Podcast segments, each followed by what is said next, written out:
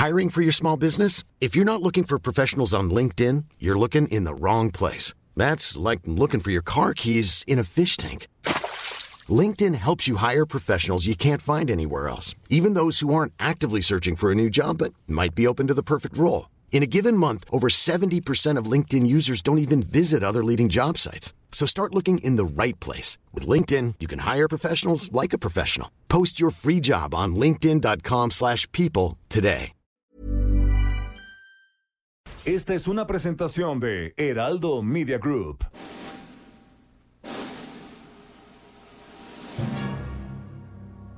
Bienvenidas y bienvenidos a un programa apocalíptico para sensibilidades más allá del rascahuele. Están a punto de entrar a un universo paralelo donde dicen que la distancia es el olvido para ponernos en sintonía con el espíritu melodramático de... Pepe el Toro es inocente con Jairo Calixto Albarrán y Fernando Rivera Calderón. Pepe el Toro es inocente.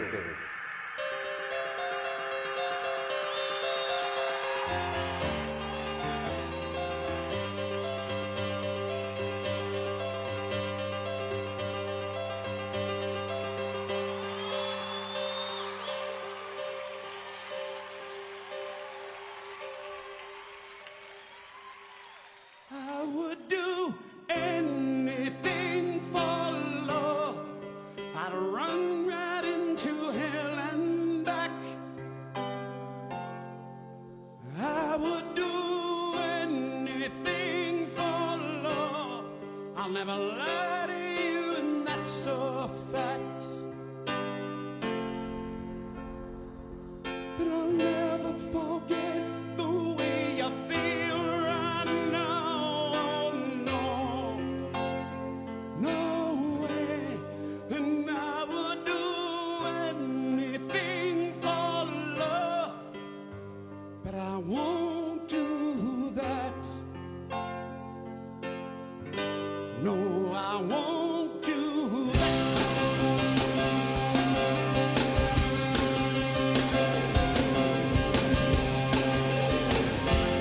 Muy bien, amigos, amigues, amigos, amix todos, estamos aquí en Pepe el Toro es Inocente, escuchando al maestro de maestros, al gran Meat Loaf, que tristemente, como dicen los clásicos, se nos ha adelantado, pero siempre nos dejará su rola, su música. Y aquí lo estamos escuchando, un pequeño homenaje al maestro de maestros, al gran gordo, a ese gran personaje de muchas, muchas historias. Estamos aquí en Pepe el Toro es Inocente y está con nosotros como debe de ser el maestro monocordio, el maestro Fernando Rivera Calderón. ¿Cómo estás, mi Fer? Muy bien, mi Jairo, qué gusto saludarte y saludar a toda la banda que nos acompaña esta tarde en Pepe el Toro es Inocente. Y sí, pues escuchando con un dejo de nostalgia eh, estas rolas del, del Master Meat Love, que además eh, de ser un pues un gran eh, intérprete, eh, compositor, eh, estrella de rock, pues también tuvo papeles notables en, en el cine. Eh, yo, yo me quedo con ese ese personajazo que interpretó en el The Fight Club, en el Club de la Pelea, ¿te acuerdas? Sí, cómo no. Uy, sí, cierto. y bueno, y también está, bueno, el clásico, el taller, el, el, el, este, el show de terror de Rocky. Claro. Sí, el que aparece ahí, pues tal como él era, en todo su esplendor Sí. gitano. No, Ah, pues este, un gran personaje, la verdad, de- del, del mundo rockero, este, gabacho, la verdad, muy querido, muy respetado y bueno, pues con muchas facetas, ¿no? En su personalidad como, como artista. Sí, no, muchas facetas y una. Pues muchas historias. Además, uno de los grandes vendedores de discos. Millones y millones de discos de, de- de su obra. Que pues. En todas hablaba de vampiros, de grandes eh, murciélagos, de, de criaturas del infierno, porque siempre te llevaba al infierno. Pues sí, un paseo, pequeño paseo por el infierno siempre a través de su discografía. Mira, Jairo, si el mundo fuera justo, Meat Love tendría que haber sido Batman. O sea, el, pero el mundo no es justo. Y él tenía que haber sido Batman, pues no, no hay duda. Tiene la misma personalidad, tenía el mismo arrojo y el mismo odio por las injusticias. Además, este, creo que hoy por hoy, en estos tiempos, un Batman gordo, este, sería, sería genial. Sería, se- sería lo ideal. Sí. Exacto. Sí, o- bueno, no, no, no faltaría alguien que dijera, no, pues que sea candidato de Movimiento Ciudadano. de Dante No, Delgado, pues en ese infierno. Le falta este pues codearse más con el mi reinato, ¿no? Este tener vida de más lujos y excesos que, que un, un simple rockstar. Sí, pues como Palazuelos. ¿Cómo viste eso, mi Fer? Que Palazuelos, ese, ese, mi rey entre mis reyes, ese, Pues, ese, ese, ese fifisaurio por, por naturaleza, ya es Pues candidato. mira, este, el diamante negro, como le llaman. Fíjate que me, eh, me he puesto a pensar después de la predilección de Dante Delgado por este tipo de personajes como Samuel García o, o Payasuelos, este que, pues, que- imagínate a Dante a sus a sus 30 años, ¿no? O sea, yo creo que era un mi rey de la misma calaña y ahora se ve reflejado en estos en estos insignes próceres de la patria. Y Sí. bueno, ¿no? Este, la verdad es que habla de una de una degradación muy muy, muy tremenda de la política y de cómo Dante pues bueno como siempre lo ha demostrado pues está dispuesto a todo con tal de mantener un, un, un pedazo del pastel Sí, bueno, pues imagínate, pues él inventó a Chertorivsky Kinski. O sea, o sea, ya nada más. Nada. Fíjate que nada más que, que, que Frankenstein tan tremendo.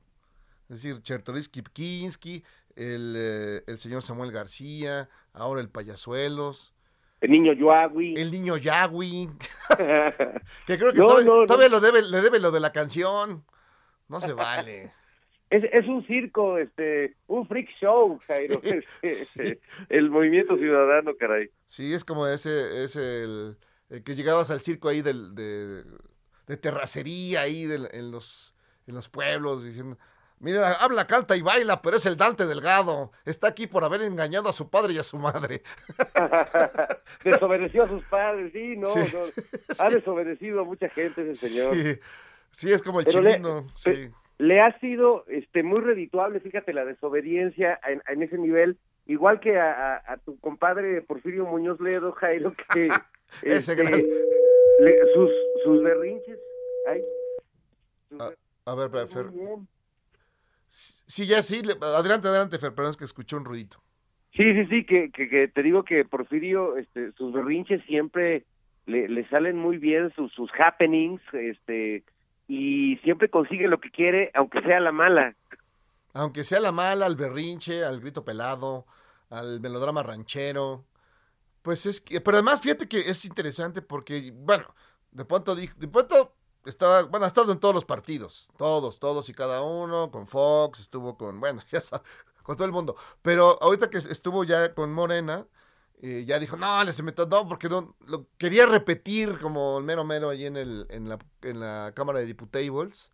Sí, No se no tocó, No se podía, pues ni constitucionalmente, o sea, quería que se modificara la constitución y si era necesario, la constitución francesa para que pudiera hacerlo. Y hizo su berrinche y, y- ya, y dijo que iba a ser eh, el mero mero ya embajador en Cuba. y luego todo el mundo dice, no, pues nadie sabe nada. a nadie le avisaron. es que no me confirmaron, dice. Y- No, no, eso Ya. ya de plano, ya mi porfis. Es que es porfifirio Muñoz Ledo. Entonces, no, le hace mal, le hace mal. Don Perfidio, bueno, pues parece, este, si todo se confirma, que este, pues pasará eh, unas largas vacaciones en la isla de Cuba. Yo creo que lo que quiere es, que, es tener pase directo en el Tropicana, que es lo suyo. Claro, El suyo es el cotorreo, es el, pues sí. Eh, el- mira, el ejercicio cabal de, de ser un viejo verde. Sí, como debe, imagínatelo allá en la- Yo creo que, yo no sé si pues, sea buena idea dejarlo suelto en La Habana. No, pues no, este, la verdad es que nos, nos va a meter en un problema diplomático, No, ¿no? no, ya, ya.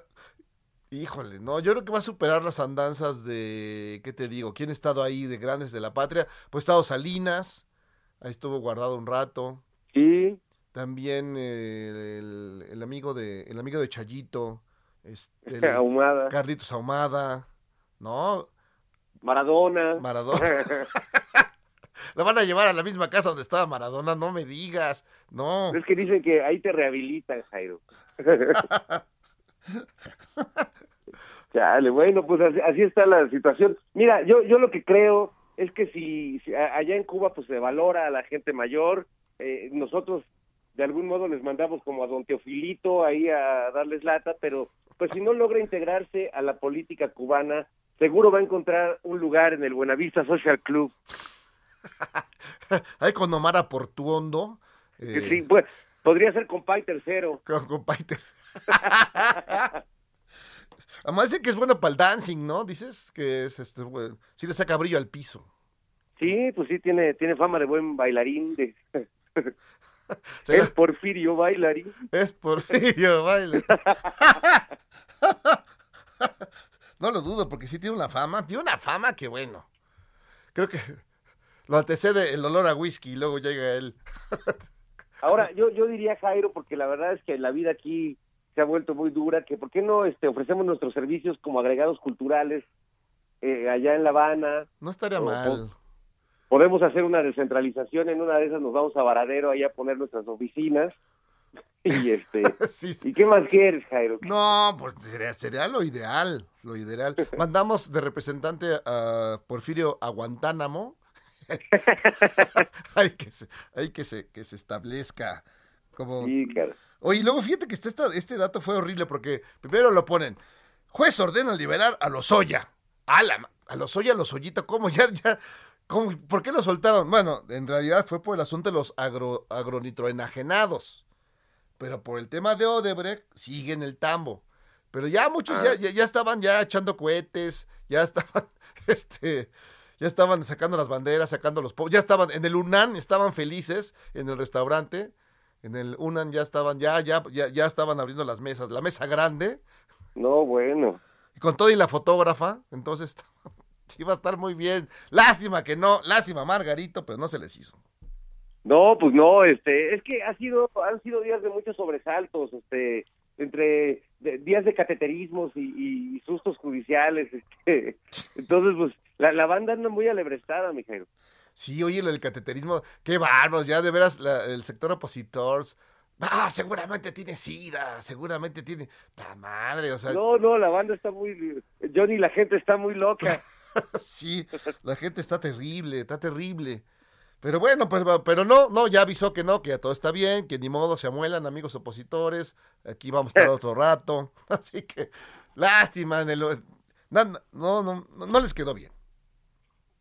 No, no, pues no, no hay manera, este, y bueno, pues el, el- hay, hay, hay también una vitalidad presidencial que está difícil de flanquear, ¿no? O sea, como que pues, este, no, no, no, no es un hueso, este, fácil de roer. No, aunque la odontóloga viróloga diga, no, no, no, no, no, todavía no, tiene que esperar otro rato, la señora. Esa odontóloga ya debería tener su, su show de stand-up, este, yo creo que está dejando pasar grandes momentos. Sí, no, parece que en Disney van a hacer una versión así de la malvada del momento y parece que la van a invitar. Es como la, como la nueva Sofía Niño de Rivera, ¿no? No, no, no es para tanto. Oye, mi querido Fer, pues, pues tenemos una entrevista eh, grandiosa.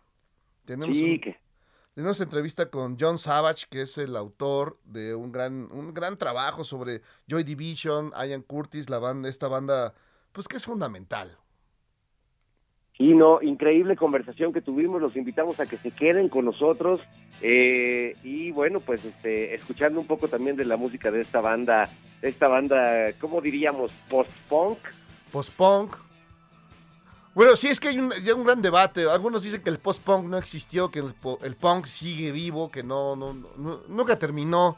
Y, y quien quiera este, pues, eh, demostrarlo, pues nada más tiene que irse allá al, al- al- al barrio, allá en los alrededores de la Ciudad de México, donde el punk sigue vivo. Claro, el, el punk no morirá jamás. Vaya, váyanse a Ecatepunk para que vean. En Ecatepunk sigue el punk, está más bravo que en los tiempos de los Sex Pistols. Pero bueno, pues es, es una banda que, que dejó, bueno, una, una enorme lista de, de- de- de bandas que, que quedaron este, bajo su influencia. Creo que no se entendería mucho de la música, eh, pues de los de estos tiempos y de los ochentas y de los noventas y de todos los demás, sin el paso de Joy Division. Oye, y habiendo grabado un solo disco, ¿no? Este, pues, mientras, mientras vivía Ian Curtis, que se murió a los 23 años, eh, él, él se quita la vida y bueno, pues con un solo disco y ya muchas, eh, pues cosas posteriores que hicieron ahí para seguirlos vendiendo, pero en realidad pues hay una obra ahí maestra, ¿no? Sí, una obra maestra que además dejó, pues bueno, evidentemente New Order y todo lo que siguió después, que eh, afortunadamente todos los compañeros de ese, de ese enorme, eh, pues de Joy Division, pues siguieron chambeando y todo se desperdigó y fue una, una gran influencia para muchas bandas. Y cómo no. Pues bueno, pues a, escuchar este, este documentazo, Mijairo. Así es, entonces vamos con John Savage. Se llama, el libro se llama Una luz abrasadora, el sol y todo lo demás. Joy Division, la historia oral, que es eh, la editorial Sexto Piso y un gran Sexto Piso. Sexto Piso y un gran abrazo a los hermanos Brennan de la cultura, o sea, los, hermanos los hermanos Rabasa.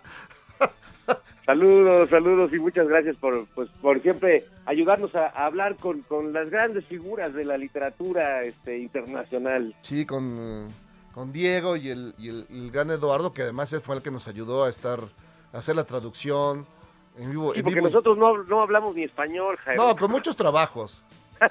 sí, el juez de ritos nos queda corto. Exacto. Pero para no ser esos osos, mejor buscamos a un profesional. Pues, pues, pues. amigos de Pepe el Torres Inocente, los dejamos con John Savage, con nosotros mismos, una conversación muy divertida y además eh, con grandes momentos y muy ilustrativa de lo que fue la influencia, el trabajo y el quehacer de Joy Division y la gran figura de Ian Curtis. Así es, mi querido Fer. Vamos.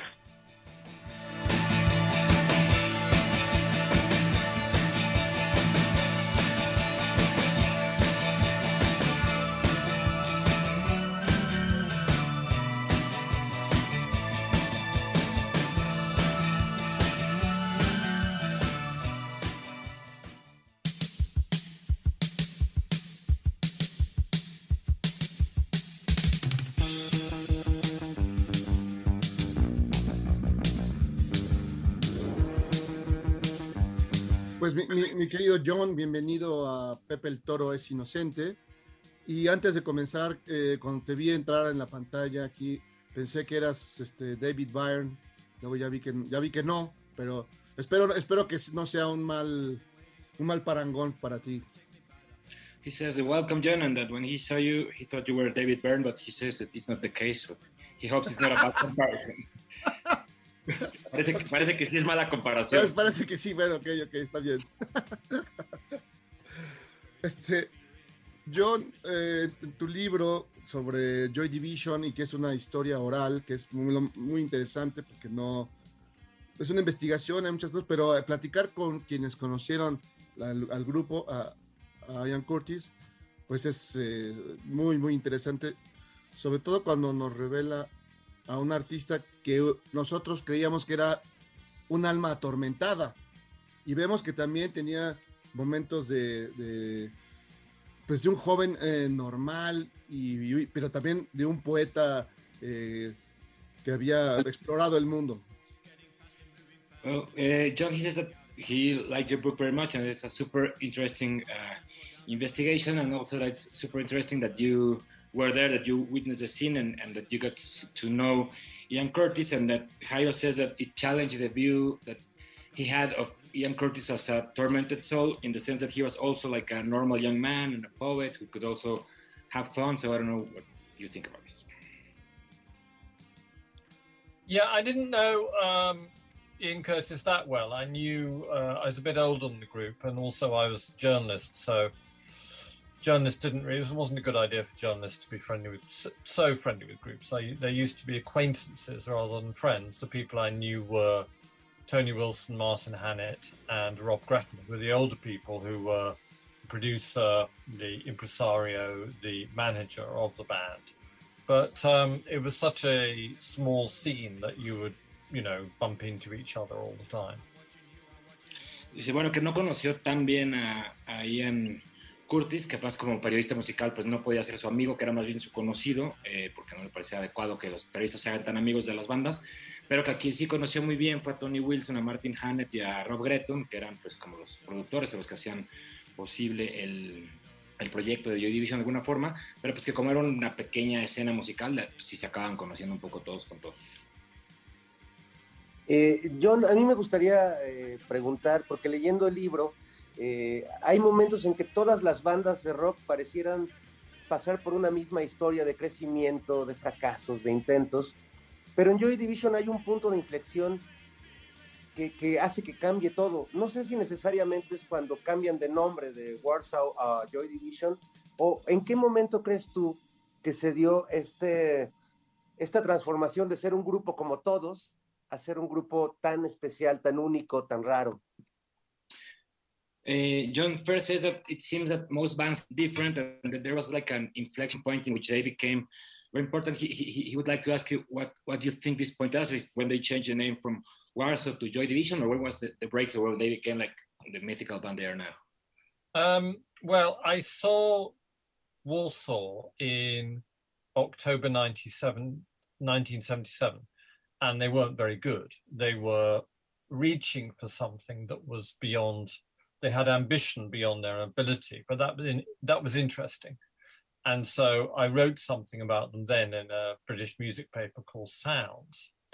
Um, but the next time I saw them, they produced one great record in the meantime, which is a factory sample, which is December 78. But I saw them in April 79, and by then they were just completely different. They were between that time, October 77 and April 79, they'd become, um, you know, one of the best groups in the country. And I saw them a lot in Manchester um, during 1979 and, and 1980. Um, and they were one of the best live groups I've ever seen.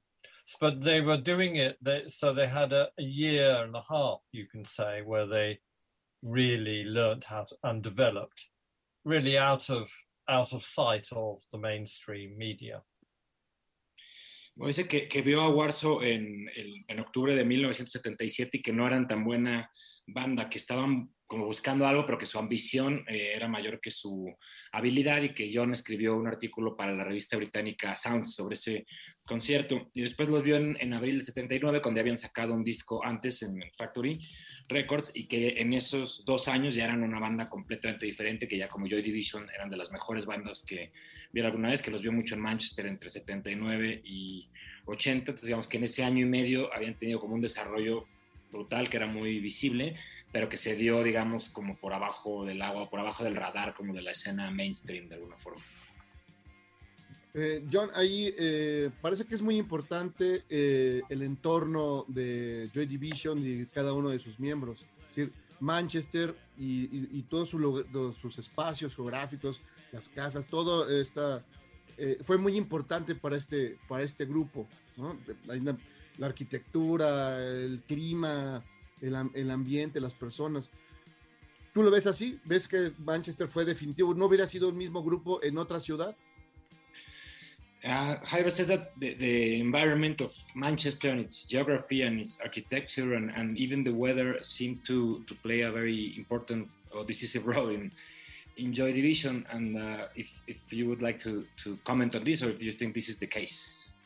Um, well, I think um, I've always, I always felt personally, because I moved to Manchester in April 1979 and the factory world was the world that was my social life and i saw joy division a lot so i'd moved to a new city and joy division really helped me to understand what that new city was and particularly unknown pleasures when it came out because it's very dreamlike it's claustrophobic it's quite suffocating and it's very tamped down.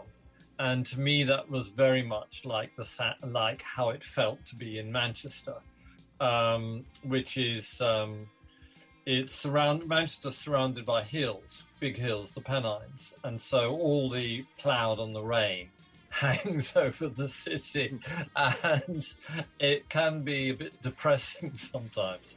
Um, but I also, it wasn't just me who felt that. Quite a lot of people felt that they summed up the mood of the city, and they were almost like an ambient group for the city.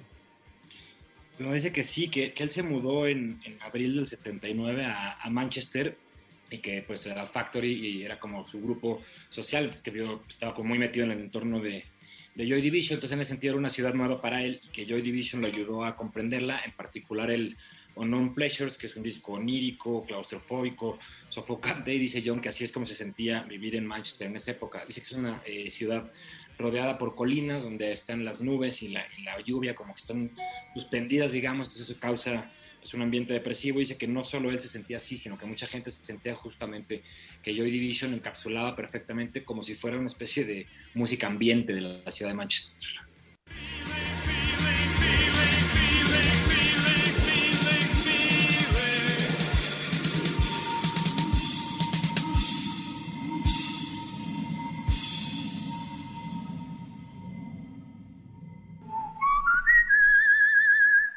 Heraldo Radio 98.5 FM, una estación de Heraldo Media Group, transmitiendo desde Avenida Insurgente Sur 1271, Torre Carrachi, con 100.000 watts de potencia radiada.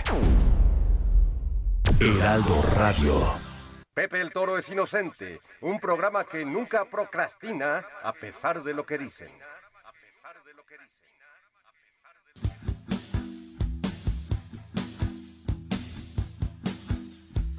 This is a crisis I knew had to come, destroying the balance I'd kept, doubting, unsettling, and turning around, wondering what will come next. Is this the role that you wanted to live? I was foolish to ask for so much. Es muy, es muy interesante esa, ese inicio del libro hablando de las ciudades, de las ciudades que hablan, eh, porque eh, en algún momento, no, recuerdo quién lo dice específicamente, pero habla de que la ciudad era tan gris y tan sórdida y tan, tan destruida, tan bombardeada, tan sin remedio, que la búsqueda de la belleza, de, de, lo hermoso en términos estéticos, se, se había vuelto para ellos una especie de, pues de remanso, ¿no? Entonces que la, la belleza se volvió un valor muy importante justo porque no existía en ese contexto donde ellos vivían. Uh, yes, Faye saying that uh, at the beginning of the book, you, talk precisely about this. Well, it's talking about uh, about the city and how it was like a, yeah, what you were saying, like a gray, uh, depressing, suffocating city. But that in that sense, uh, it is mentioned, I think, by Bernard Sumner, if I don't remember incorrectly, that the search of beauty became uh, very important in this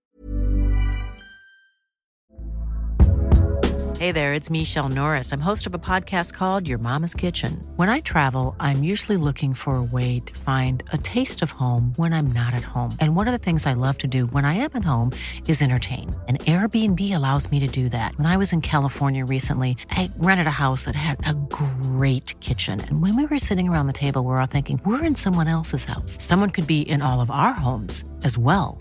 If you have a home, but you're not always at home, you have an Airbnb. Your home might be worth more than you think.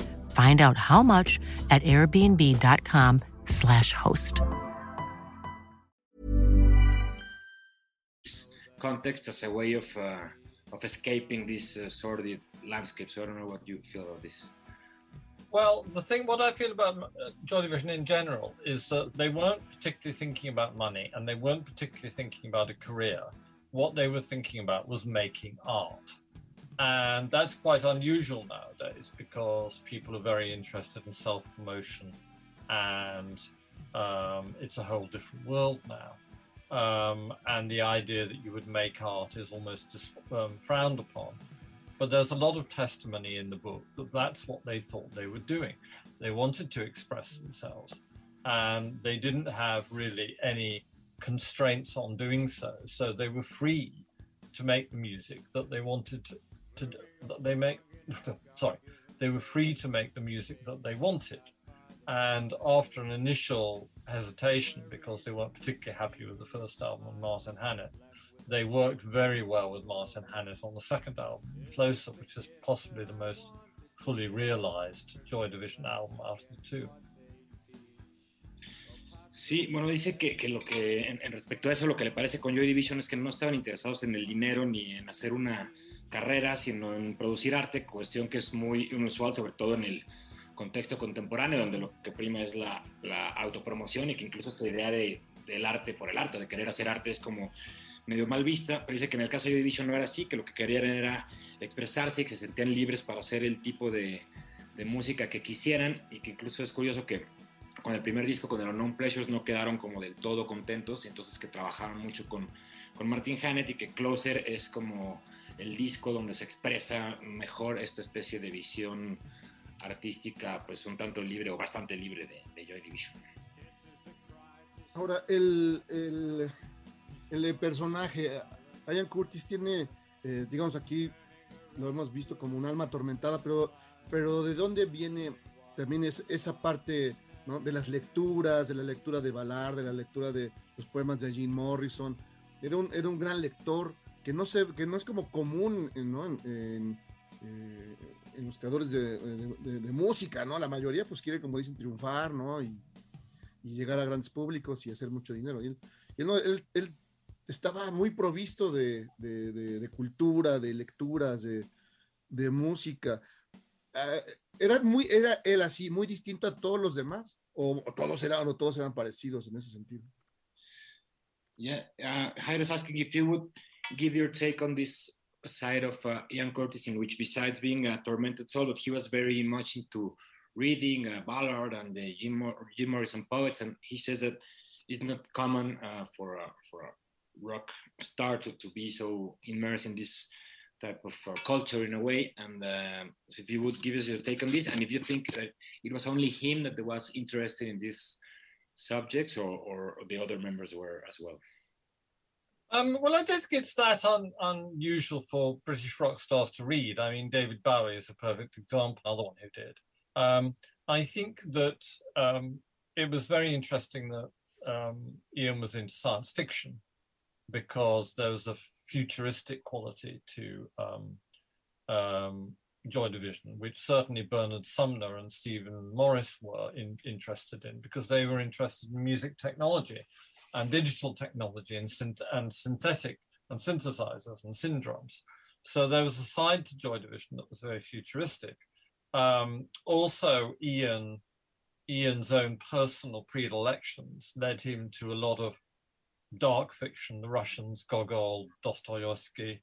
Um, and so there was a lot of that, um, Kafka, which is a lot more uh, to do with a lot of his lyrics, which are about being hemmed in by unseen forces and finding it very difficult to break out of confinement. So that's a very Ian Curtis perplex. Um, and that must have been an expression of his motion, emotional state. I mean, I didn't know Ian uh, that well. I certainly wouldn't have ever had a substantive conversation with him about his emotions.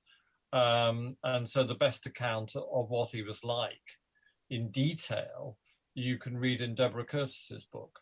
Um, but I think there's a very interesting description of in January 1970 when they're in the studio and they're working with the technology.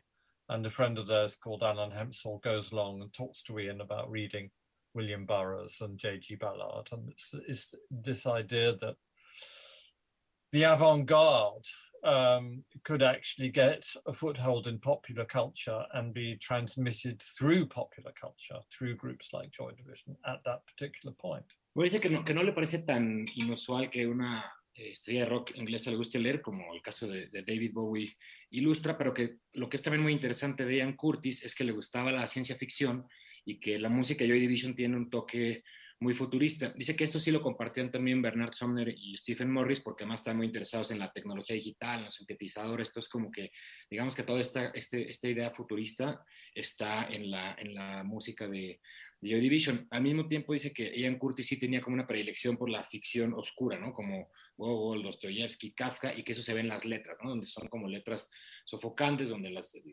individuos están como aplastados por estas fuerzas este, desconocidas y que eh, digamos que esa, esa era la, la, expresión del estado emocional de, de Ian Curtis. Dice que no lo conoció tan bien, que le hubiera encantado tener una conversación detallada sobre su estado emocional, pero que no fue el caso, pero que quizá el mejor relato este, es el libro de, de Deborah Curtis, ¿no? de su esposa, donde habla pues, más a detalle de, de la personalidad de Ian Curtis. Y dice que hubo un momento eh, cuando estaba en el estudio, what was the name, John, of the guy who, who gave him to read Burroughs and Ballard?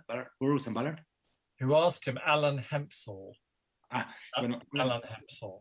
Alan Hempsell este, fue el que en un momento del estudio le habló a, Ian Curtis de Burroughs y de Ballard, que, que atrajo su, su, atención hacia, hacia esos autores, que fue muy interesante porque era como la vanguardia literaria entrando a la cultura popular a través de, pues, de un grupo como Joy Division. ¿no? Eh, me parece muy interesante, eh, más allá de la leyenda que hay sobre el personaje de Ian Curtis, esta dualidad que su misma esposa eh, narra, ¿no? Que era un, ser dividido entre el, el, tipo educado que leía a los existencialistas, que tenía una vocación de poeta, y un tipo que, como narran sus propios compañeros de grupo, también podía ponerse extremadamente violento y ser extremadamente explosivo, y en el escenario convertirse en, esa figura delirante y como esquizofrénica.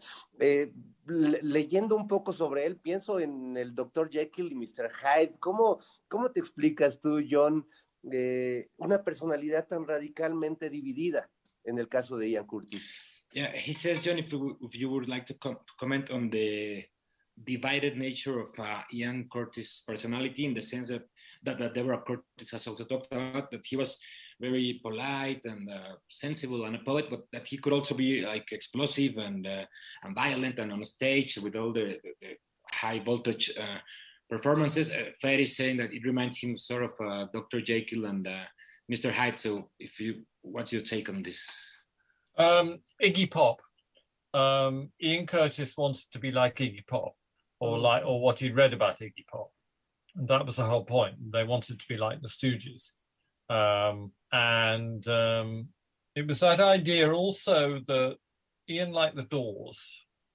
It was that idea that Jim Morrison had, which was to conduct an experiment on yourself as a performer with the crowd.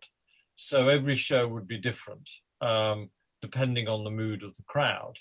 And there would be this interaction with the crowd. And sometimes that would, in, in the Doors case, because they were very big and Jim Morrison was provocative, it would end up in a riot. Um, I never saw a riot with Joy Division, but the, the performances were very, very intense, and no two performances were the same the group used to begin with uh, often a song called Dead Souls, which has a two minute instrumental build up before the vocal.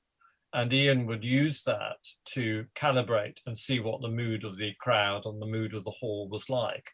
And then he'd launch into his performance. And if you, there are YouTube videos of, of Joy Division playing live, and the performance is absolutely totally committed. There's no holding back and of course that was part of the problem. You can't do that in, indefinitely um, if you're a performer. You have to have stagecraft. You have to know what to give and what to withhold. And Ian's problem was that he gave everything.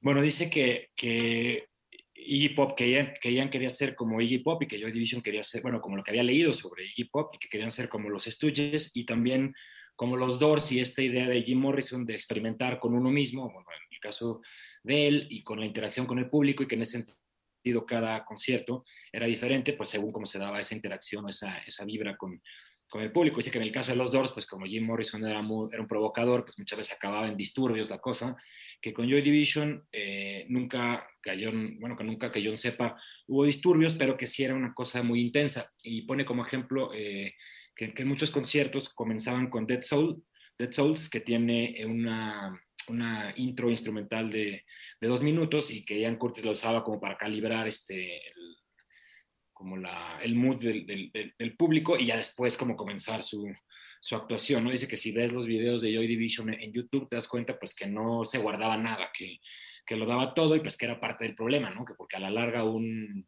un intérprete o un vocalista este, tiene, que, tiene que tener como cierto manejo del escenario, no puede cada ocasión darlo todo, pues porque se vuelve insostenible, un poco como le pasó a Ian Curtis. Ahora, John, tú has eh, investigado mucho, has trabajado mucho el tema de Joy Division y muchos de, su, de sus escuchas, de, la gente que, le hace, que lo sigue a Ian Curtis y a Joy Division, siempre piensa, ¿qué habría pasado si no se hubiera muerto? ¿Qué habría, si de por sí su legado es muy importante y su influencia es mayor? ¿Qué hubiera ocurrido? ¿Tienes alguna idea de qué hubiera pasado con, con esa banda, con el propio personaje, de haber seguido existiendo? Yeah, he says that one one of the questions that, mo- that many people that like Joy Division asks is what would have happened if Ian Curtis hadn't died so young? What would have become of him or Joy Division? Uh, what, what, what is your, your take on this? Uh, I don't do hypotheticals. Dice que no, que no le gusta entrar en cuestiones Uh, okay, okay, okay. I mean, i i- it's it's it's. I think that I I, I don't actually I, I honestly don't know because he died and that was that. You know, it was a terrible event. Um, nobody wanted it to happen. It was very unexpected. It was very shocking, and it happened. I mean, it's it's maybe he'd have gone off and worked, opened a bookshop. Maybe he'd have stayed with them and not toured. Who knows? But you know, the simple fact is is that um, Ian killed himself for whatever reasons, um, and that's that. No, pues dice que, que no le guste, pues que no sabe que fue algo terrible, inesperado, pero pues que, que sucedió, entonces pues que es muy difícil saber que a lo mejor si hubiera eh, hecho este, esta idea que tenía de irse a abrir una librería, que a lo mejor hubiera seguido, pero pues que es como un hecho brutal que decidió matarse y pues que no, que no hay mucho que hacer al respecto. Eh, John, eh, hay, hay un, tema que a mí me, me, me genera mucha inquietud, que es el, el uso de Joy Division, sobre todo de Ian, de, de esta estética nazi, que hoy en día, con la corrección política de estos tiempos, quizás usar esos elementos simbólicos sería impensable o sería una banda que, que, que la bajarían, la censurarían. Eh, ¿de, de, dónde surge? ¿Cómo es que mm, has, has explorado este, esta fascinación por esta estética, más allá de la, de la provocación que implicaba escénicamente? Well, first says that uh, something that strikes him as very curious is the the predilection for uh, Nazi Nazi aesthetics for yeah. uh, from the division that in these times of uh, political correctness it would be unthinkable they would be censored or, maybe cancelled but it happened back then and uh, if you would like to expand on where does this come from besides the, the provocation element what, what is with this uh, fascination with this imagery well the fascination with that imagery um, was was certainly in british culture at the time. So um, if you look at what Joy Division were working from, which was a fairly degraded culture in itself, the bookshops that they went to would have sell, sold pulp Nazi thrillers. Um, I don't think that in uh, I I didn't like punk groups wearing the swastikas in general. In fact, I, my first fanzine was about punk groups wearing swastikas. But I have to say that I never felt that Joy Division were Nazis. Um, I think Ian and Ian might have had a fascination with that, but then there was a lot of light to the other side. They were taken from European disco music.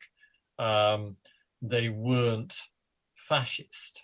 Um, it's a very complicated subject, and somebody could write a book about it. Um, but um, in the end, you know, if I'd thought they were fascist, I wouldn't have written the book. I think the Nazi fascination was more in the early stages of the group than in the later stages. That's what I'd say. And so, and so, um, you know, the Joy Division name came from a Nazi pulp book. Um, and so but that's you know new order that new order the name didn't come from a nazi book you know that's that's quite wrong. Bueno dice que, que digamos esta fascinación con la con la simbología nazi de alguna forma estaba en la cultura británica de la época y pues que era en la cultura que era una cultura degradada y pues que era en la que Joy Division estaba inmerso. Dice que por ejemplo ibas a las librerías y se vendían este como thrillers baratos de, de, de temáticas nazis, ¿no? Eh, dice John que a él nunca le gustó, por ejemplo, esto de que las bandas punk usaran suásticas, o sea, que era algo que él no, no, le agradaba, pero que nunca pensó como que Joy Division era una banda. Con... And, there, and, and there was also at that time, I'm not, I'm not excusing it, but it, was, it was the late 70s, the Ramones were, there was a lot of punk rock was tapping into that dark side. Um, it was a movement, it was a badass movement. People were tapping into the dark side. In England, there was a whole way of looking at the Second World War, which was trying to get to grips with the fact we'd lost um, and also trying to get to grips with the fact that maybe British people could have been Nazis um, if, if things had gone the other way. So there was a whole examination of the Second World War, of what had happened. Um, and in a way, it's still going on today, although not in a particularly helpful form, I would say. Um, in many ways, Britain is a country, as you can tell with Brexit, which is a complete nonsense. Britain is a country enthralled to its past. And it hasn't worked through that past particularly well. Dice que, bueno, que respecto a lo que iba diciendo, ahorita ya la, última parte, que nunca, que, que, no le gustaban las suásticas, pero que nunca sintió que fueran eh, nazis o que no hubiera escrito el libro. Dice que no siente como que hayan sea realmente un, un, fascista y que además había un lado muy luminoso, que por ejemplo fueron muy influenciados por, por la música disco de Europa, entonces que no eran fascistas, eh, pero que es un tema muy complicado y que alguien podría fácilmente eh, escribir un, libro al respecto, aunque sí, el nombre Joy Division viene de una novela como, como barata nazi, pero bueno, dice que New Order, por ejemplo, pues ya no es un nombre que, que viene de ahí, ¿no? Y bueno, ahorita lo que añadió en esta segunda parte es que no es que los esté disculpando de ninguna forma, pero que a finales de los 70 había como toda una fascinación de, del punk rock con esta especie de lado oscuro, como el caso de, de los Ramones, ¿no? O sea, que era como, como como rudo, como malvado, este, explorará este tipo de, de simbología, se queda una, como una moda, digamos, del punk de la época, y que en el caso de Inglaterra también tiene que ver con el hecho de que habían que, se había como una reflexión sobre la Segunda Guerra Mundial y qué había pasado con la Segunda Guerra Mundial, que se había perdido de alguna forma, que, que si hubieran perdido podía haber sido eh, nazis, que era como una especie de examinación de, del pasado que dice John que continúa hasta la fecha, por ejemplo, con el caso de, del Brexit, eh, dice que Inglaterra no es un país, que es un país que por un lado está atrapado en su pasado, como muestra, insisto, también el caso de, de Brexit, pero que no, no, no, no encuentra la forma de, de, hacer las paces con él. Entonces él explica un poco este fenómeno de, de Joy Division enmarcado en esa situación. Eh, la influencia eh, de estar en la órbita de los Buzzcocks, de esta banda que estuvieron muy cerca, estaban muy cerca de ellos, tanto como de una manera como de ejemplo y también como de rechazo. Fue una, una relación eh, curiosa entre Joy Division, Ian Curtis y los Buzzcocks. Uh, he said if you would like to comment on the, the, the, importance or the influence of the of the Buzzcocks and Joy Division and of the, the sort of love-hate relationship that they had uh, with them. Well, I don't think it was really love-hate. Um, I mean, you know, the Buzzcocks were very much encouraged, and their manager, Richard Boone, were very much encouraging of Warsaw in the early days because they thought it's a good idea to have a whole Manchester scene. And their whole thing was independence, producing, you know, putting records out independently, and also that Manchester should have a music scene that was of its own and independent to London. Um, and when Buzzcocks became successful and Joy Division put out an LP they had um, Joy Division as their tour support in autumn 1979. Um, I mean, Buzzcocks were an incredibly important group and, and also one of the best British punk groups. Um, I don't listen to many British punk groups anymore. Um, I listen to a bit of Sex Pistols, not much of The Clash, but the Buzzcocks are just great and they still sound very good.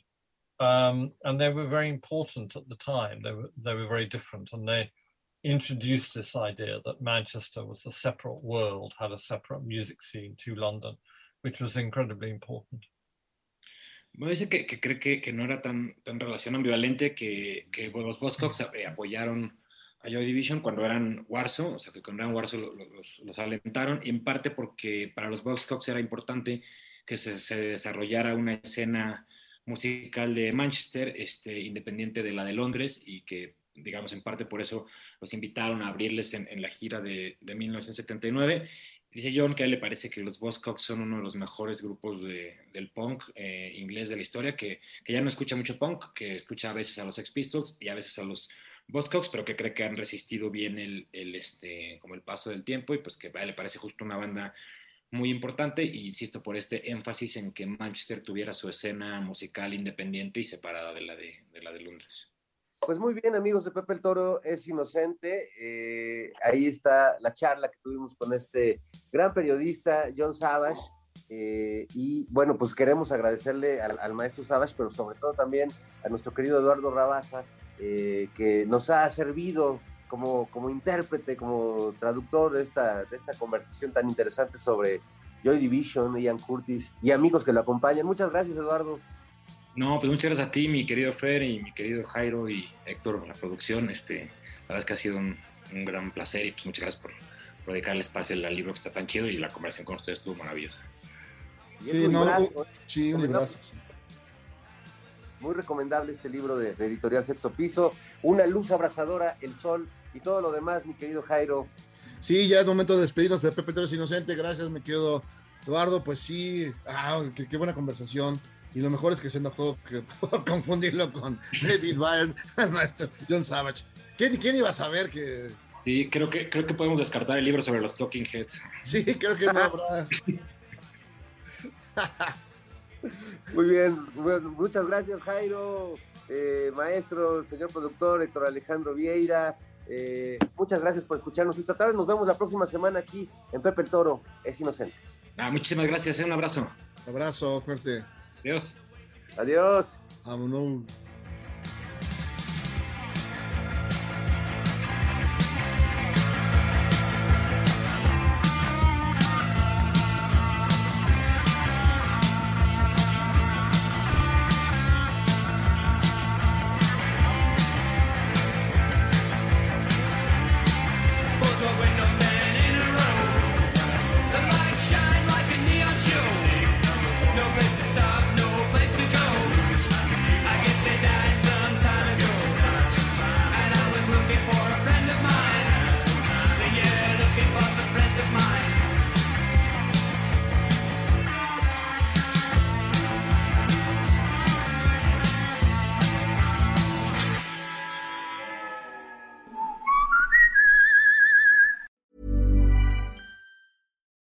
It's Paige DeSorbo from Giggly Squad. High quality fashion without the price tag. Say hello to Quince. I'm snagging high-end essentials like cozy cashmere sweaters, sleek leather jackets, fine jewelry, and so much more. With Quince being 50 to 80% less than similar brands. And they partner with factories that prioritize safe, ethical, and responsible manufacturing. I love that. Luxury quality within reach. Go to quince.com slash style to get free shipping and 365 day returns on your next order. Quince.com slash style.